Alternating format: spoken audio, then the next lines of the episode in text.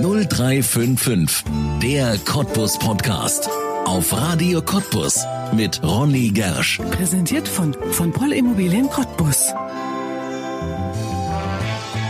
Ihre Bücher reißen ihr ihre Leser förmlich aus der Hand, um Mord und Totschlag im Anschluss geradezu zu verschlingen. Ihre Leichen liegen in Cottbuser Vorgärten oder einfach im Spreewaldkran. Der Idylle der Provinz, plötzlich und unerwartet ein Kapitalverbrechen zu schenken, macht ihr eine diebische Freude.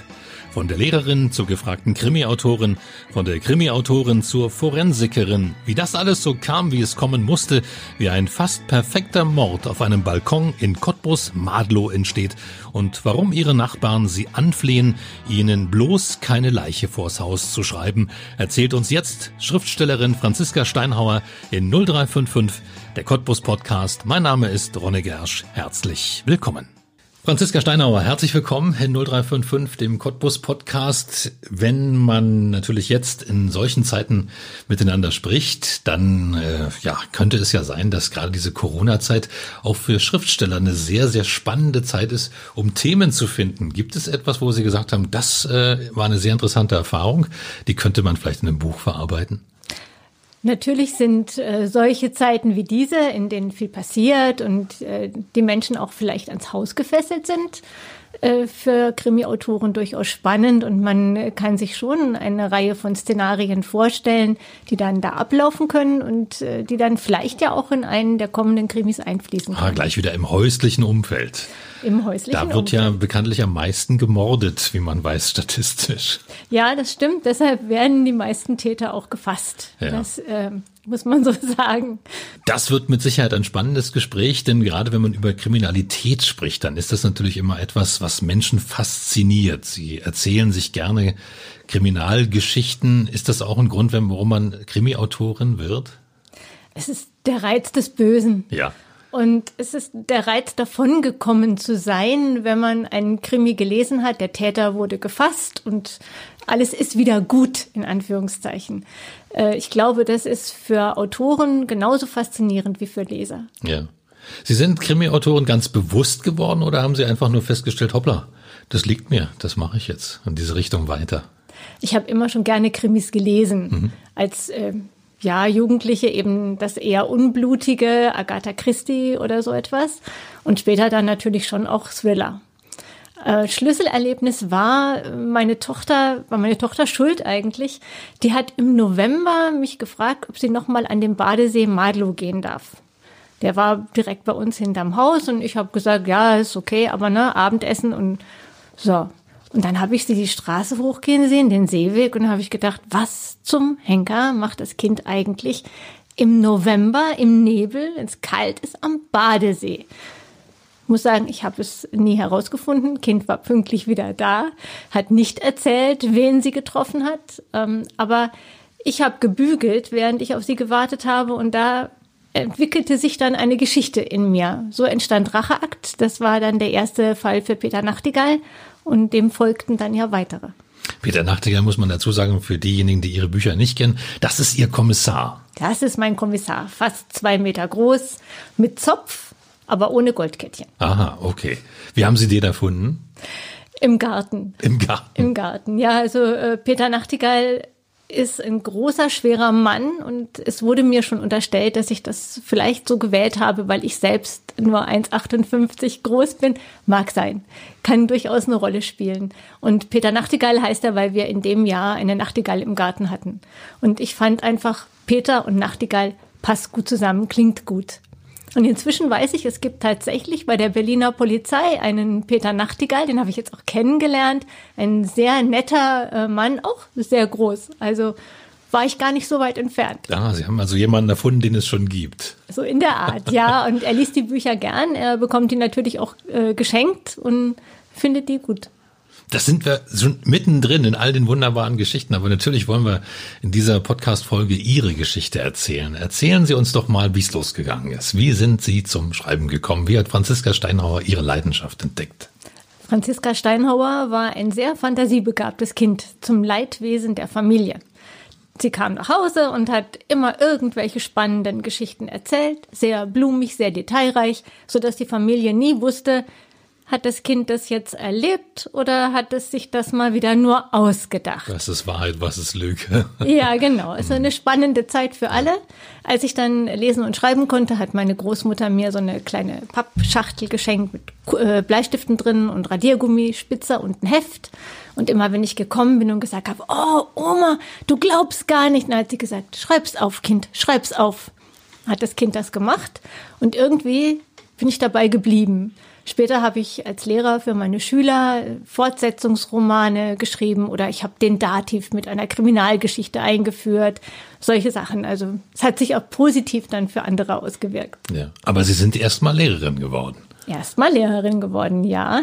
Und äh, das war auch eine, eine tolle Zeit. Ich hatte immer wieder äh, tolle Klassen. Es hat mir viel Spaß gemacht, mich auf die unterschiedlichen Charaktere einzustellen und war auch eine gute Zeit. Ja. Ja. Lehrerin für? Im Grunde für alles. Ach, für alles.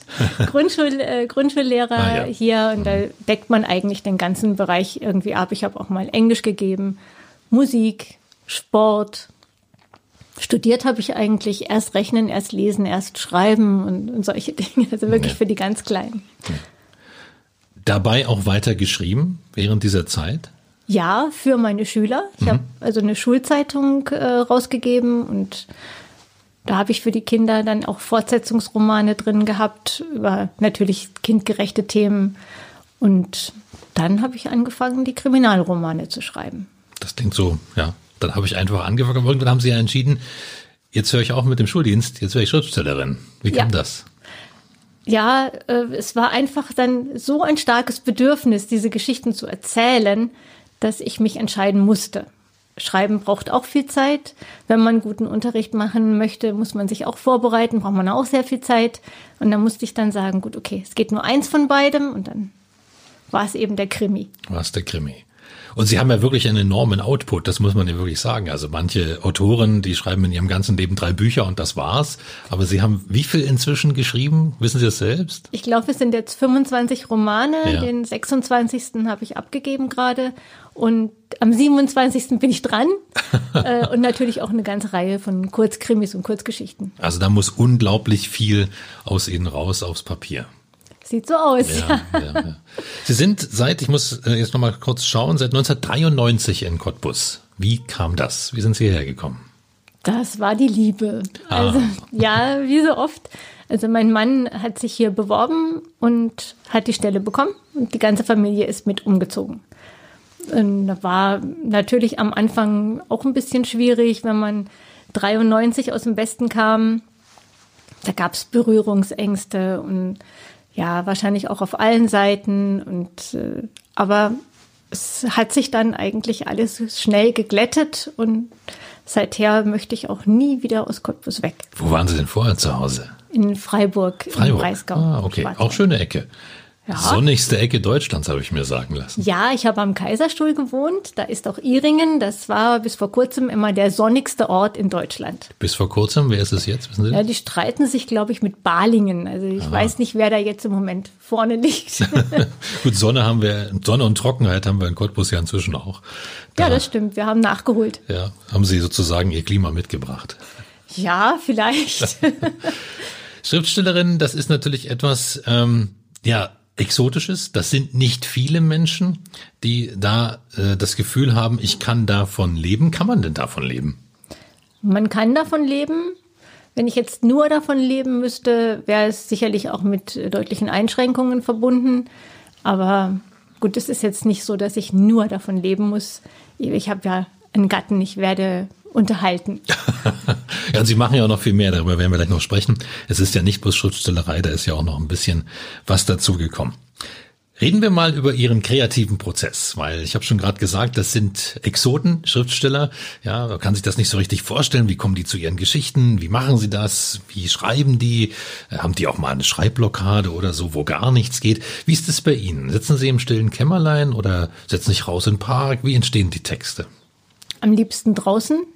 Äh, Ich habe einen Balkon. Da scheint dann die Sonne rein, da kann man sich wunderbar in den Sessel reinkuscheln. Da habe ich so einen kleinen Laptop auf dem Schoß und geht wunderbar. Und meine Geschichten, die muss ich mir gar nicht so wirklich ausdenken. Ich erzähle immer ganz gerne mal, ich habe einen, einen Kurzkrimi in Wer mordet schon in Cottbus und im Spreewald, der heißt Alle meine Süßen. Und da geht es um kleine schwarze Tiere im Garten. Da war ich auf dem Laufband im Fitnessstudio und da guckt man in den Park und da lief eine Maus über den Weg. Und dann habe ich noch gedacht, na Mäuschen, hast du ja Glück, dass ich dich sehe. Ich spring jetzt nicht schreiend hier vom Band. Ich finde dich ja niedlich. Und dann habe ich mir eine Geschichte ausgedacht beim Laufen. Was wäre, wenn das jetzt gar keine Maus gewesen wäre, sondern ein anderes Tier? Was für eine Bedeutung könnte das haben für jemanden? Und während ich da lief, habe ich mir den ganzen Kurzkrimi ausgedacht und bin runter in die Umkleide, habe ihn aufgeschrieben. Manchmal geht's ganz schnell. Wahnsinn. Jetzt beim Krimi muss ja auch viel Logik rein. Das kann ja nicht ein völlig konstruierter Fall sein, wo der Leser sofort sagt, das geht ja gar nicht. Das stimmt, ja. Aber ähm, die, die Logik, die denke ich mit. Und vielleicht hat das ja auch was mit meiner Nähe zur Forensik zu tun, dass ich äh, immer auch schon mitdenken kann, was der Ermittler tun wird in diesem Fall. Ich schreibe gerne auch mal handschriftlich ganze Bücher und da habe ich aber die Kapiteleinteilung schon fertig. Die ist im Kopf schon da und ich weiß genau, wann ich was anbieten, Entschuldigung, anbieten muss. Mhm. Und ähm, ja, das, das läuft dann einfach. Da habe ich auch gar nicht mehr so viel Einfluss drauf. Das flutscht so. Anbieten muss, das klingt jetzt schon so ein bisschen nach, Sie wissen ganz genau, was Ihre Leser erwarten, also wie so ein Krimi aufgebaut werden muss. Ja, der, der Leser möchte ja ein bisschen mehr erfahren. Ja. Und ich gebe dem Leser auch in der Regel die Chance, den Täter relativ früh auch schon mal entdecken zu können. Ah ja, es bleibt nicht bis zum Schluss, sondern der Leser weiß mehr als der Kommissar. Nein, so nicht. Nee. Aber es ist so, dass der Leser häufig am Ende sagen kann, ja, Mensch, auf Seite 75, da hat sie ja schon mal geschrieben, da, oh Mensch, da hätte ich es ja eigentlich auch schon wissen können. Ja. ja? Also ich gebe Hinweise und äh, das kann ich dann so aufbauen, dass es für den Leser eben spannend bleibt. Das heißt, Sie brauchen zum Schreiben nicht absolute Stille. Nein, absolute Stille ist eher störend. Ich habe ja, ich habe ganz gern ein bisschen Musik an im Hintergrund und meine Katze ist da und die hat auch immer Wünsche und Forderungen und es ist nicht so, dass ich jetzt hier stundenlang irgendwo ungestört sitzen kann, sondern es ist durchaus unterbrochen. Aber Bewegung ist ja gut fürs Denken und insofern ist das ja auch ganz in Ordnung dann. Das Spannende bei Krimi-Autoren ist für mich jedenfalls immer ähm, so ein bisschen ja hinter die Psyche zu gucken, hinter die Psyche der Autoren. Es gibt ja Krimi-Autoren, ähm, weiß nicht, ähm, was sie noch nebenbei lesen können, während sie so viel schreiben, wie sie schreiben. Aber es gibt ja Krimi-Autoren, da ist man ja teilweise erschrocken über die Abgründe, in die man schaut, also in die Fantasie, in die man da in den Köpfen schaut. Wie ist das bei Ihnen?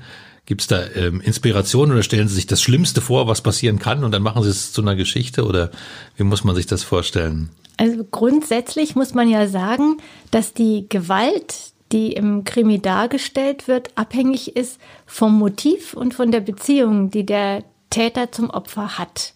Und wenn jetzt bei meinem Täter ein psychischer Hintergrund äh, zu finden ist, der starke Emotionen freisetzt, dann wird die Brutalität im Krimi auch eine andere sein als bei einem Täter, der eben aus ja, weiß ich, rein finanziellen Gründen oder so doch relativ mit Abstand den, die Tat als äh, intellektuell für notwendig erachtet.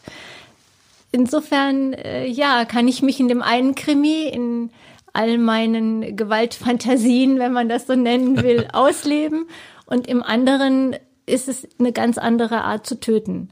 Mal ist der Täter ganz nah dran, mal ist er ein bisschen weiter weg. Wenn ich schieße, muss ich nicht so nah an das Opfer ran. Wenn ich ein Opfer erwürge, habe ich ja sogar Körperkontakt. Also das muss man als Autor schon gut überlegen, wie weit man dann gehen kann, sonst hat man am Ende Erklärungsnöte. Hm. Heißt das wiederum, dass wir in Gedanken alle Mörder sein könnten? Also grundsätzlich glaube ich, dass jeder in der Lage ist, einen Mord zu begehen. Das Motiv mag äh, durchaus äh, anders gelagert sein, aber Grundsätzlich denke ich, dass es für jeden von uns so einen Punkt gibt, wo er denkt, so, das halte ich jetzt nicht mehr aus, jetzt werde ich aktiv und bringe den um. Hm. Ob er es nachher wirklich umsetzt, gut, ist dann natürlich auch wieder eine Frage von Ängstlichkeit oder, aber grundsätzlich kann es jeder. Zum Glück ist das eine Frage von Ängstlichkeit, sonst würden wir vermutlich in einer ganz anderen Welt leben. Wer ist Ihr größter Kritiker? Wenn Sie ein Buch fertig gemacht haben, sind Sie das selbst dann oder legen Sie es jemandem vor und so lies mal? Sag mal was dazu. Also meinem Mann äh, ja. gebe ich Teile davon zu lesen. Man muss wissen, mein Mann, der mag keine Krimis. Ah, was? Ja, also er findet das äh, auch überhaupt nicht in Ordnung, dass seine Frau hier andauernd Leute umbringt. Aber wenn ich dann möchte, dass er, dass er mal was Probe liest, dann macht er das schon und äußert sich dann auch dazu. Und so ein Text, der geht ja auch noch durch ein Lektorat und äh, am Ende bin ich dann mein schärfster Kritiker, weil ich dann ja die lektorierte Fassung nochmal gegenlese und es ist ja ein Prozess. Und ja, da muss man schon auch sehr selbstkritisch sein, damit am Ende ein gutes Buch rauskommt. Es gibt ja viele Künstler, die ja auch selbst sagen, ich bin mein größter Kritiker. Kein anderer kann mich so sehr kritisieren oder sieht das, was ich noch sehe. Ja, das stimmt. Ja. Das, Würden Sie manchmal ein Buch, wenn Sie es fertig haben und später nochmal lesen, denken Sie manchmal, das hätte ich ja ganz anders schreiben können und müssen? Oder ist die Geschichte wirklich so geschlossen? Also im Grunde sind die Geschichten in sich geschlossen und so wirklich was Grundsätzliches verändern würde ich nicht. Manchmal sind es sprachliche Dinge, wo ich dann sage, na gut, den Satz hättest du jetzt auch vielleicht ein bisschen einfacher wählen können. Aber ähm, im Großen und Ganzen eigentlich nö. Wenn das Buch dann in Druck gegangen ist, dann ist es gut. Franziska Steinauer, der Name steht für viele Menschen natürlich jetzt hier in der Region inzwischen für Spreewald-Krimis. Nun ist der Spreewald ja zum Glück eigentlich in der ja, Realität nicht dafür bekannt, ein krimineller Hotspot zu sein. Sie verorten ganz, ganz viel Kriminalität und Morde inzwischen, ja auch äh, insbesondere in den Spreewald. Was ist der Reiz daran? Ja, gerade der Kontrast zwischen ja. dieser Idylle Spreewald, äh, den Fließen und diesem langsam sein im Urlaub und in einer Urlaubsregion und dann kommt ein Täter, bricht da ein mit einer Gewalttat. Das ist natürlich ein wunderschöner Kontrast und mit dem kann man spielen. Dann haben wir vorhin schon gesagt, Sie kommen nicht ursprünglich aus der Region, aus dem Spreewald. Wie haben Sie den Spreewald für sich entdeckt? Oh, das ist ganz leicht. Wenn man in Cottbus wohnt, dann äh, fährt man in den Spreewald und ist ja auch wirklich eine faszinierende Kulturlandschaft. Es ist ja nicht wirklich eine Landschaft, die so entstanden ist. Sie wurde ja vom Menschen gemacht. Mhm. Und das ist, äh, ja, ist schon faszinierend dort. Und es ist eben wirklich ganz ruhig. Ich mache Kahntouren von, vom Spreehafen Burg aus und wir fahren dann in die Nacht mit Krimi. Die Autorin liest über den Kahn. Und wenn man in Burg einsteigt, ist ja das Wehr dort, da ist es ganz laut und die Leute denken immer, oh, das geht nie, ne? Die kleine Frau, das schafft die gar nicht über den Kahn. Aber man fährt los und ist ein Stückchen weg und dann ist man wirklich in, in der Natur. Es ist ganz still und äh, es ist einfach dann eine wunderbare Atmosphäre da. Und natürlich dann nachts, dann ist dunkel, dann platscht ein Fisch, jemand schreit. also äh, das ist, ist schon ähm, sehr anregend. Ja, schon ist man mittendrin im Kino. Schon im ist Kopf. man mittendrin, ja. ja, ja. Wie reagieren die Spreewälder auf darauf, dass sie ja ihren Spreewald zum Hotspot für Gewalt machen? Also die, die zu meinen Lesungen kommen, die finden es gut. Ja. Aber es kommen natürlich zu den Lesungen die, die das äh, auch mögen. Es mag auch den einen oder anderen geben, der sagt, na, es kann ja wohl nicht sein, dass jetzt hier hinter meinem Haus irgendwo eine Leiche im Fließ schwimmt. Aber ja, das ist eben auch dann die Freiheit, die der Autor sich, sich nimmt und dann eine Leiche eben dann auch mal in einer idyllischen Gegend ja. Ja gut, bietet sich ja auch an. Ne? Also der dichte Wald und die Abgeschiedenheit, das ja. ist ja gerade so, um eine Leiche zu verstecken, ist ja prädestiniert. Nicht, dass einer noch jetzt auf Ideen kommt, aber. Nee, aber es gibt ja Ecken äh, im Spreewald wirklich, da, da ist man ganz allein. Ja. Und solange man ganz allein ist, ist man ja nicht gefährdet. Gefährdet ist man erst, wenn ein zweiter da ist. Und äh, naja, damit kann man ja dann als Autor umgehen und dann das auch mit einbinden, eben diese, diese Spannung zwischen Handlung und Tatort. Ja. Ich merke, Sie setzen sich schon sehr, sehr stark mit der Psychologie von Verbrechen auseinander.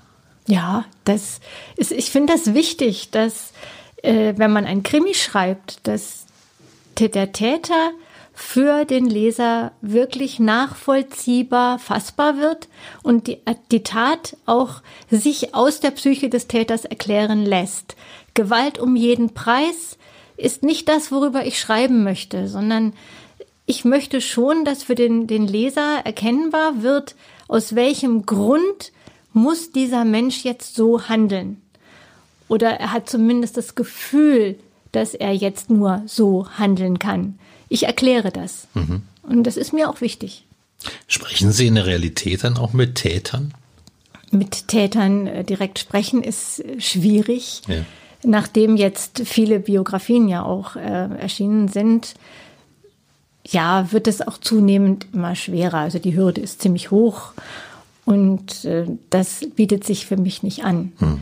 Aber ich habe eine Biografie geschrieben über Fritz Hamann und Fritz Hamann hat mich begleitet. Ich bin bei der Oma aufgewachsen. Ja. Die Oma hat immer gesagt, warte, warte, warte nur ein Weilchen.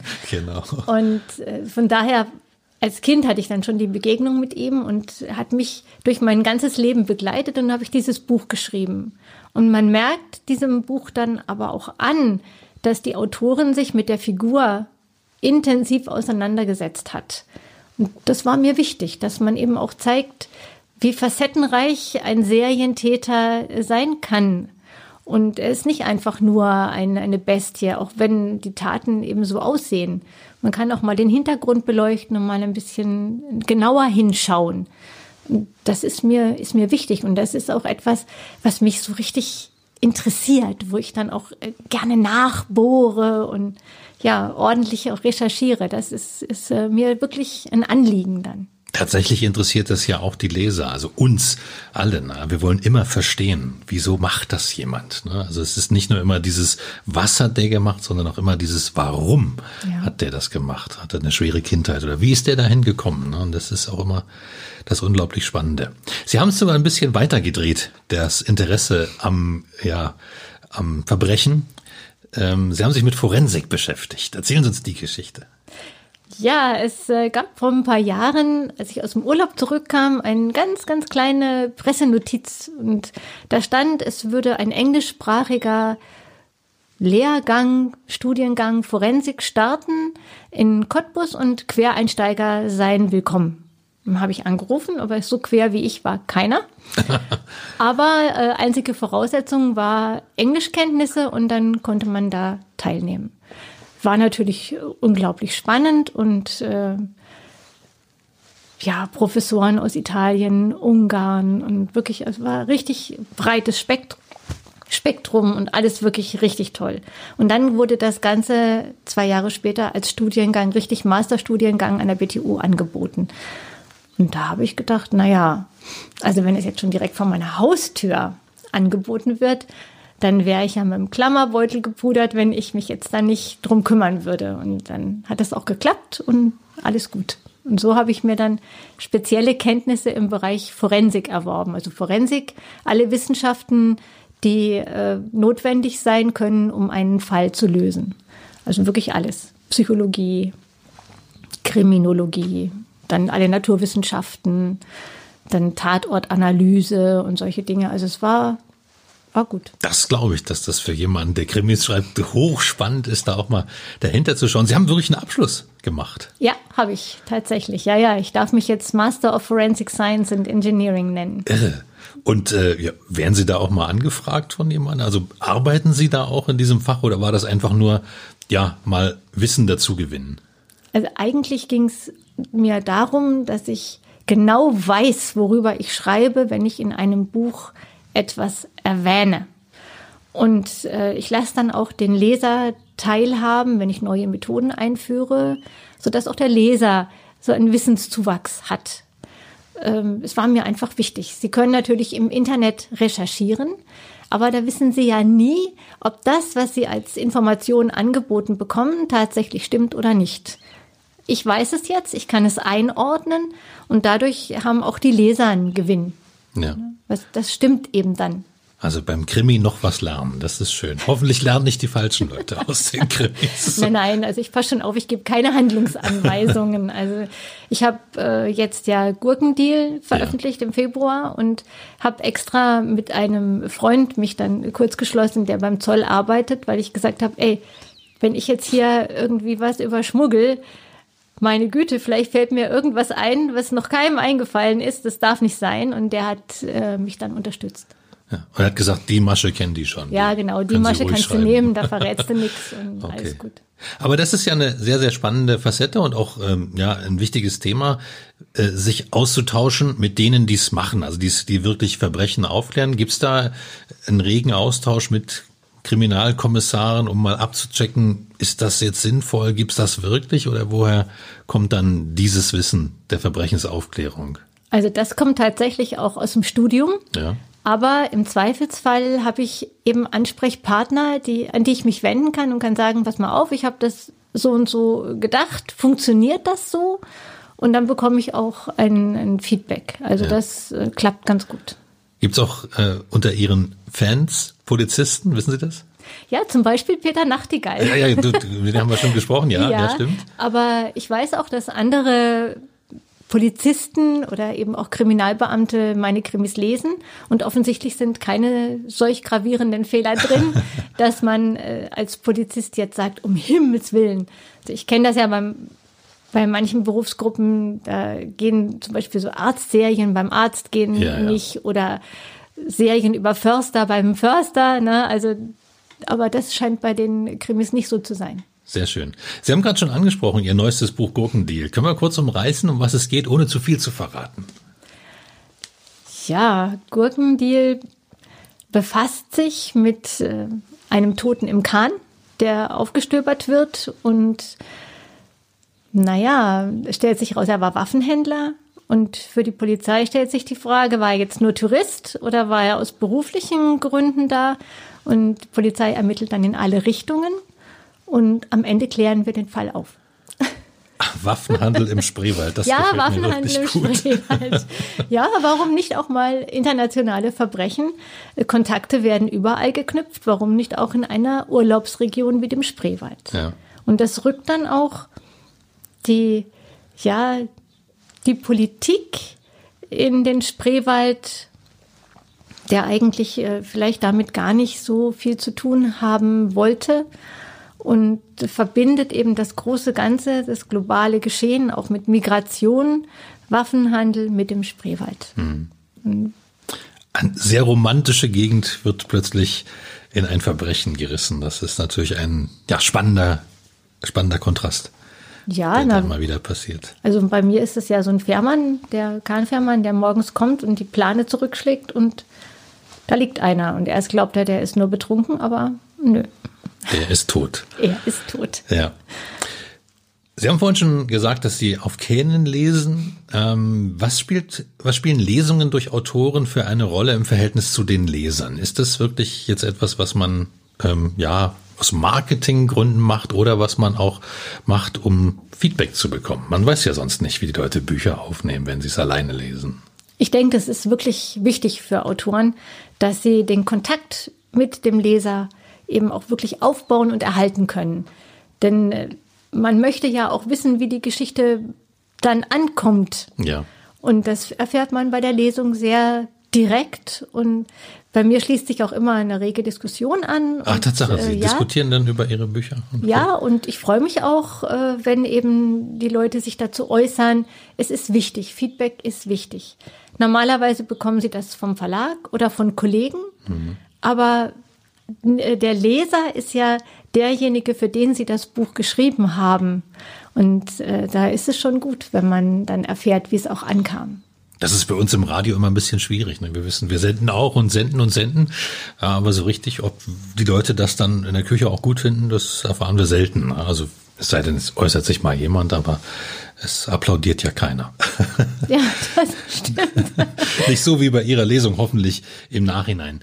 Ähm, nun gibt es natürlich, ähm, ich hatte vorhin schon gesagt, nicht allzu viele Krimi-Autoren. Ist man untereinander vernetzt miteinander oder sagt man, ich bin Einzelkämpfer? Man ist locker vernetzt. Mhm. und äh, steht auch anderen durchaus zur Verfügung als Ansprechpartner. Aber ich denke, der Kreis, mit dem man tatsächlich auch persönlichen Kontakt hat, der ist relativ überschaubar. Also man kennt vom Namen oder über Mails sehr viel mehr Autoren, als man im persönlich kennt.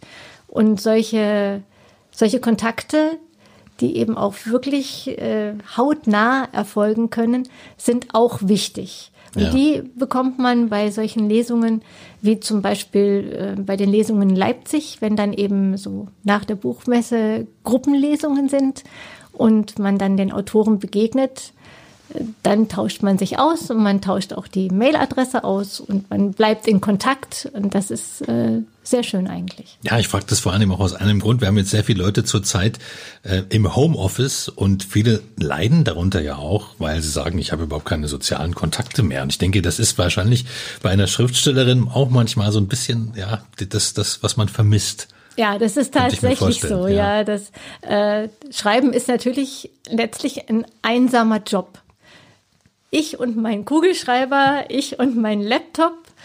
Äh, aber soziale Kontakte hat man außerhalb und das ist natürlich jetzt im Moment entweder gar nicht möglich oder nur sehr erschwert. Also ich habe äh, viel Kontakt über Mail mit, mit einigen befreundeten Autoren und ansonsten über WhatsApp. Äh, meine Kontakte haben auch viel mit Sport zu tun. Mhm. Ja, Studios sind zu, die Kurse ja. ne, finden nicht statt. Es ist alles ein bisschen erschwert und natürlich ist man dann noch mehr auf sich zurückgeworfen, als man das normalerweise eh schon ist als Schreibender. Und muss man auch lernen, damit umzugehen. Ja, und die Einsamkeit, das könnte ich mir gut vorstellen, ja. dass das manchmal auch ein Problem ist. Wer unterstützt Sie? Mein Mann. Mein ja. Mann unterstützt mich wirklich, muss ich sagen. Er hält mir auch den Rücken frei. Und äh, das, ja, erleichtert die Sache natürlich schon.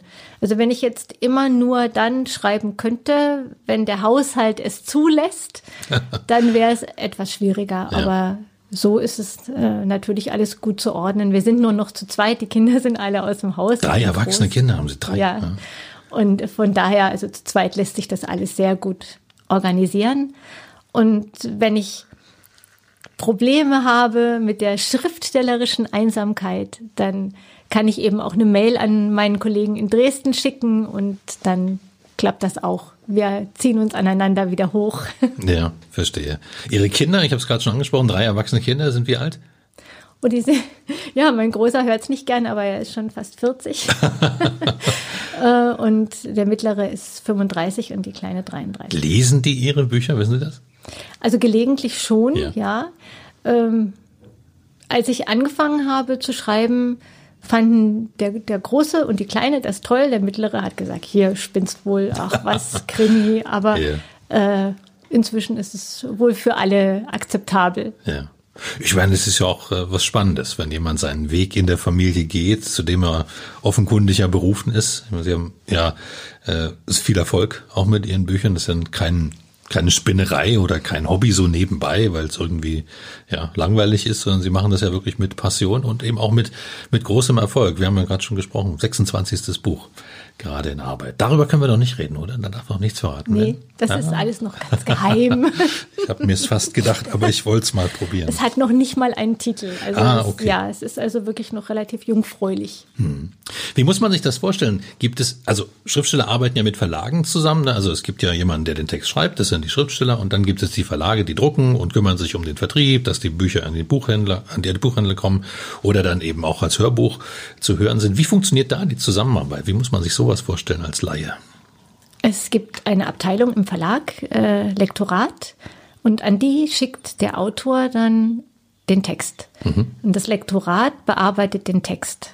Ähm, da werden dann Satzzeichenfehler gefunden, Rechtschreibfehler gefunden, aber auch inhaltliche Fehler oder wenn man halt mal was im logischen Aufbau vielleicht äh, für den Leser nicht wirklich nachvollziehbar geschrieben hat, dann äh, wird es auch vermerkt und dann bekommt man den Text zurück, kann sich an den Kommentaren entlang hangeln und äh, eventuell für den Leser etwas noch deutlich erkennbarer formulieren, als man es selber im Text schon gemacht hatte.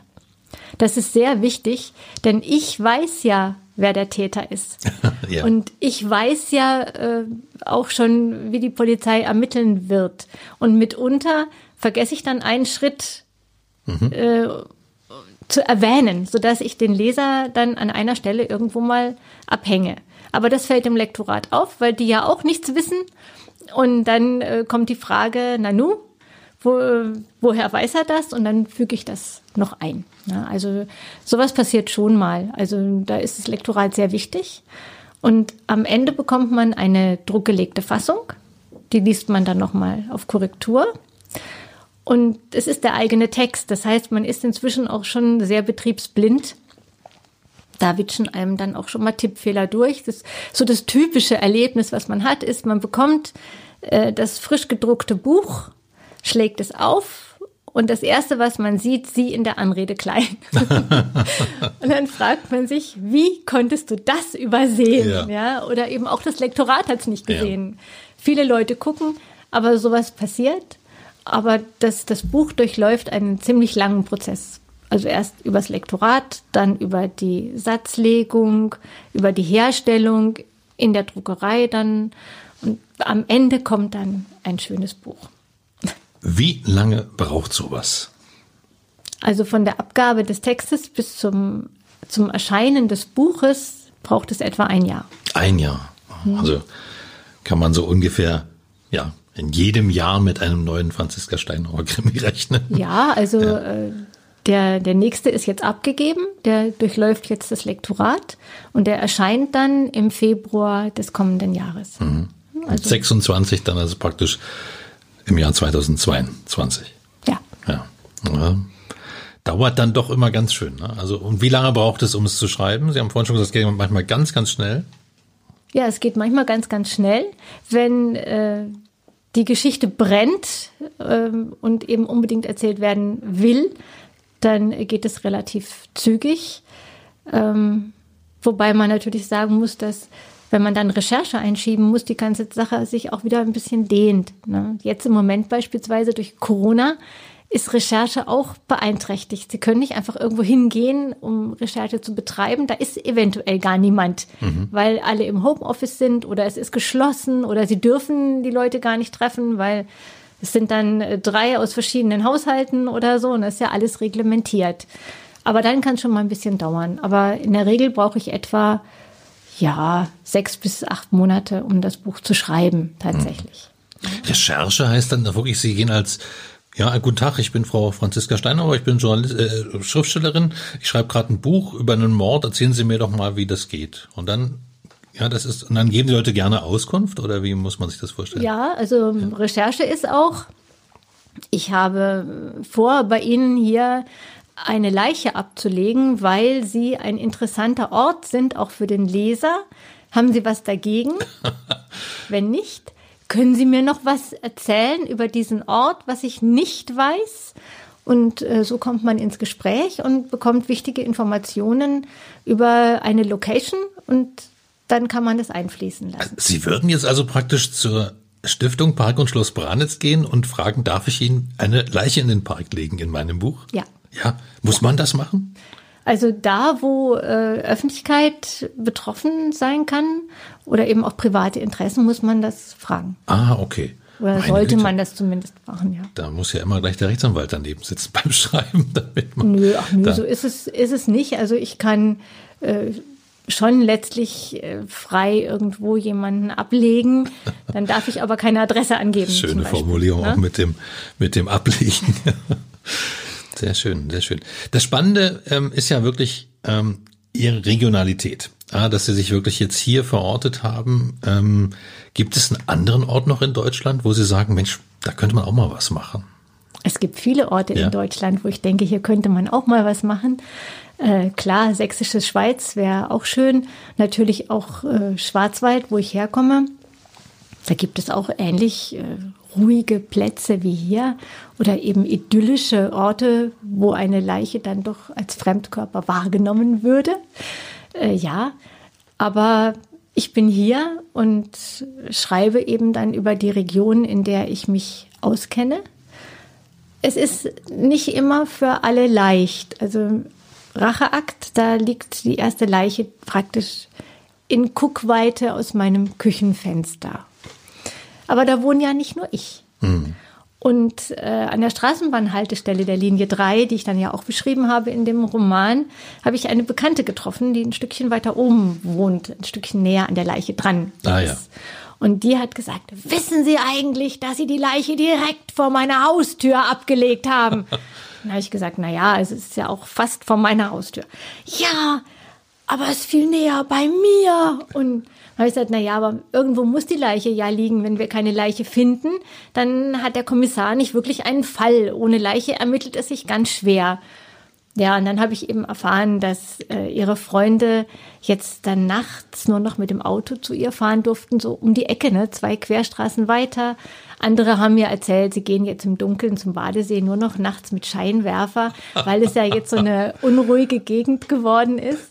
Aber letztlich ist auch dieser, dieser Grusel, ich, ich wohne irgendwo, wo Frau Steinhauer eine Leiche, das ist dann auch wieder gut. Und am Anfang hatte ich auch solche Angebote wie, ach, ah, ich finde das ja toll, dass Sie hier überall solche Ermittlungen und so, aber ja, also, aber bitte nicht in meinem Garten.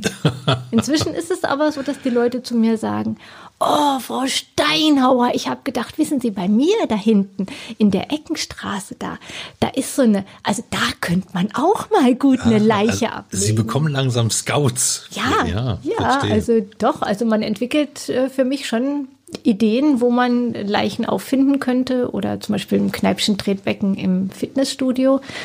Da musste ich aber dann sagen, das ist leider zu öffentlich. Also da haben wir den Täter gleich. Aber interessant, ne? das ist eine ja völlig fiktive Geschichte. Denn Sie schreiben ja rein fiktive Geschichten. Sie schreiben ja nicht über reale Fälle, dass die für die Menschen plötzlich so plastisch wird, dass die sagen, sie können mir doch nicht eine Leiche vors Haus legen. Ja, aber ich habe auch gehört, oh, Frau Steinhauer, schön, dass Sie gerade kommen. Peter Nachtigall ist gerade raus. ja, wird dann auch real, die, die Figur. Sehr schön. Ja. Wir reden gerade ein bisschen über Cottbus, über jetzt ja Ihre Heimatstation seit vielen, vielen Jahren. Fühlen Sie sich wohl in der Stadt? Ja, sehr. Ja. Ja, also ich möchte es wirklich nicht mehr missen. Das wäre so das Schlimmste, was mein Mann jetzt äh, hier vorschlagen könnte. Komm, wir ziehen weg. Nein, nein. Hier ist es äh, genau richtig für mich. Hier ja. fühle ich mich wohl. Was mögen Sie an der Stadt als Zugewanderte? Ach, diese, diese Stadt hat ihre idyllischen Ecken. Sie hat ihre schönen Ecken, wie den Altmarkt beispielsweise. Sie hat ein großes kulturelles Angebot, Theater, Kino und äh, Bars, Restaurants, wenn die dann wieder aufmachen dürfen. Es ist einfach alles für mich perfekt. Ja, und Sie setzen ja der Region auch mit Ihren Büchern ein schönes Denkmal.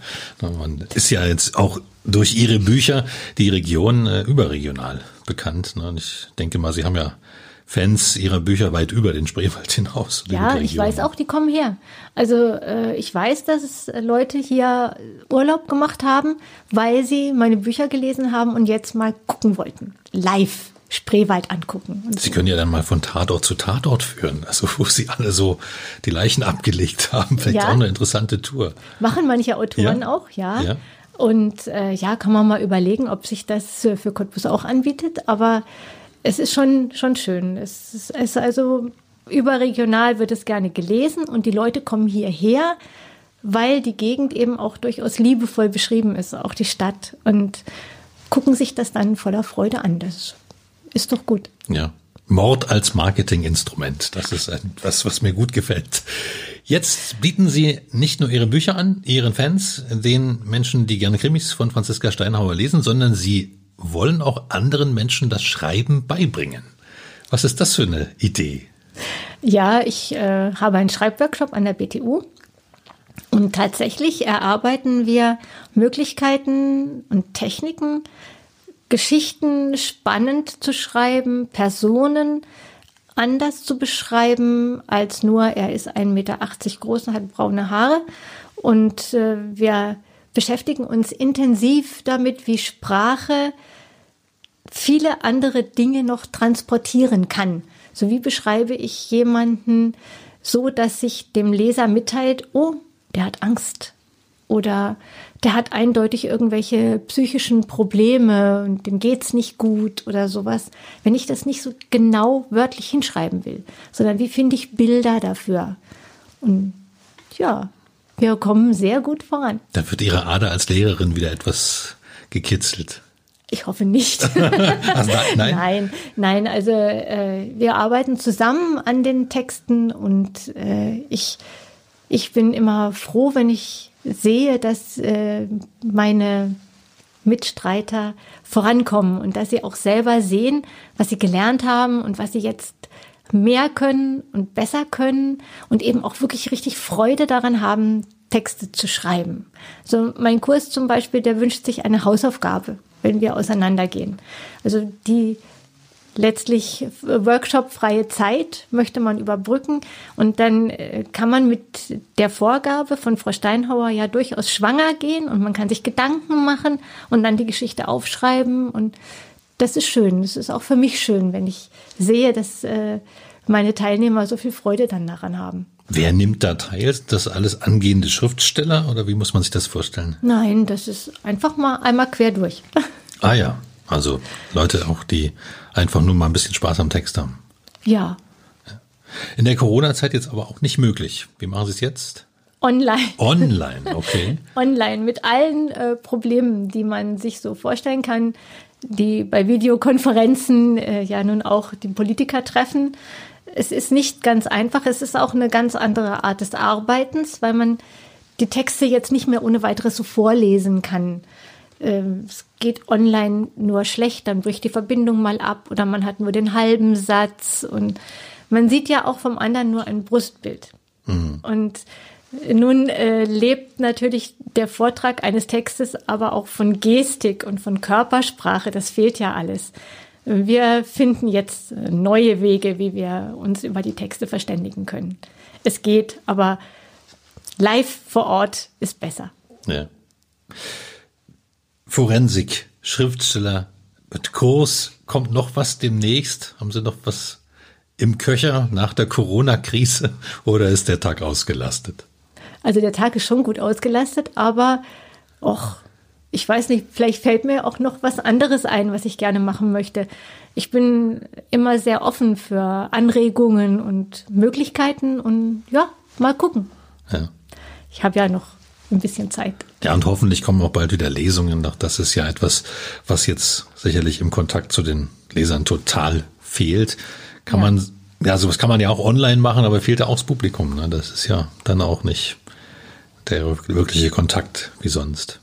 Ja, und online ist eben auch das Problem, dass äh, die körpersprachlichen Dinge nur schwer rüberkommen. Man hat immer nur einen Bildausschnitt. Also auch bei den, den äh, Live-Lesungen, die man ja machen kann, wenn man die ganze Person sehen will, dann ist die Person winzig klein, weil dann die Kamera weit weg sein muss. Das geht auch nicht. Hm. Aber ich äh, habe Texte eingelesen, die kann man auf meiner Website anhören. Da ist auch ein kurzes Video zu Gurkendeal, das ich aufgenommen habe, aber es ist nicht dasselbe wie eben wirklich live den Kontakt haben mit den Menschen, die gerne gekommen sind, um sich diese Geschichte anzuhören. Ich hoffe, dass es jetzt ab Herbst dann auch wieder ja. alles so möglich ist. Hoffen wir alle drauf, dass das irgendwann so passiert. Wie ist das eigentlich als Schriftstellerin? Hofft man darauf, dass Bücher verfilmt werden? Dass daraus auch wirkliche Bilder wären, werden? Oder sagt man sich, es ist eigentlich besser, wenn die Geschichte nur im Kopf entsteht? Naja, also es ist natürlich schon schön, wenn äh, jemand kommt und sagt, oh, dein Buch ist toll und da machen wir jetzt einen Film draus. Auf der anderen Seite decken sich die Filme häufig nicht mit den Bildern, die im Kopf der Leser entstanden sind und viele sind dann enttäuscht. Das muss man von Fall zu Fall dann entscheiden, ob man dem zustimmen möchte oder nicht. Ich gebe mir Mühe, meine Figuren so zu zeichnen, dass der Leser eine sehr konkrete Vorstellung davon hat, wie sieht er aus, wie bewegt er sich, wie spricht er und äh, ja, ob das im Film dann immer genau so eins zu eins umgesetzt werden kann, ist eher fraglich. Mir würde jetzt auch kein deutscher Schauspieler einfallen, zwei Meter groß, charismatisch, der ihren Kommissario spielen kann. Nein, mir auch nicht. Vielleicht fehlt es dann schon allein daran. Schreibt man für die schönste Geschichte oder für den größten Publikumserfolg? Also In jedem Fall ja die spannendste Geschichte. Ja, also mir ist schon wichtig, dass äh, die Geschichte sehr, sehr spannend ist. Und natürlich, wenn die Geschichte sehr gut erzählt ist und sehr spannend ist, gefällt sie auch dem Leser. Das kann man nicht trennen. Mhm. Ähm, ich denke, ich bin nicht der Typ Autor, dem man sagen kann, komm, schreib doch mal was ganz anderes, ein Liebesroman. Wenn ich einen Liebesroman schreiben würde, dann wäre der Auftraggeber wahrscheinlich enttäuscht. Es käme mit Sicherheit jemand um. es gäbe sicherlich irgendwelche äh, schrecklichen äh, psychologischen Tiefen bei einzelnen Figuren. Und es wäre am Ende dann doch wieder ein Krimi. Ja. Haben Sie den besten schon geschrieben oder kommt der noch? Was weiß man? Das weiß ich nicht. äh, also ich kann nur sagen, dass ich mir bei jedem dieser Krimis immer unglaublich viel Mühe gebe, dass eben der Leser immer mitgenommen wird, dass er sieht, was ich sehe, wenn ich es schreibe und dass meine Figuren authentisch bleiben und dass ihre Probleme für den Leser nachvollziehbar sind und äh, nicht irgendwie so aus der Luft ge gegriffen. Es gibt viele Krimis, die man lesen kann, in denen geht es nur darum, dass blutig gemordet wird. Ja. Und am Ende hat man den Täter und das war's. Es wird nichts beschrieben, nichts erklärt oder aufgelöst.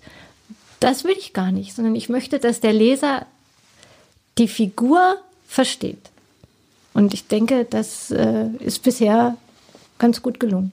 Das glaube ich auch wünsche Ihnen, dass das auch in Zukunft gut gelingt, dass es bald wieder Kontakt mit Lesern gibt, dass es bald wieder Kahntouren mit gespannten Lesern gibt. Das ist natürlich auch eine schöne Geschichte, wenn man am Tatort nachts mit dem Kahn fährt und sie lesen dann. Das hört sich schön gruselig an, aber das wollen die Leute ja. Vielen Dank, dass Sie da waren. Dankeschön. Ich habe zu danken. Danke. Sehr gern. Das war 0355, der Cottbus Podcast mit Franziska Steinauer. Mein Name ist Ronne Gersch und du kannst diesen Podcast abonnieren, um keine Folge zu verpassen. Auf 0355.de findest du dazu alle Links zu iTunes, sämtlichen Android-Apps, zu Spotify und natürlich auch zu Soundcloud. Oder du hörst uns ab jetzt als Radioshow auf Radio Cottbus jeden Sonntag von 10 bis 12 und am Montag ab 20 Uhr in der Wiederholung. Ich bedanke mich fürs Zuhören. Bis zum nächsten Mal.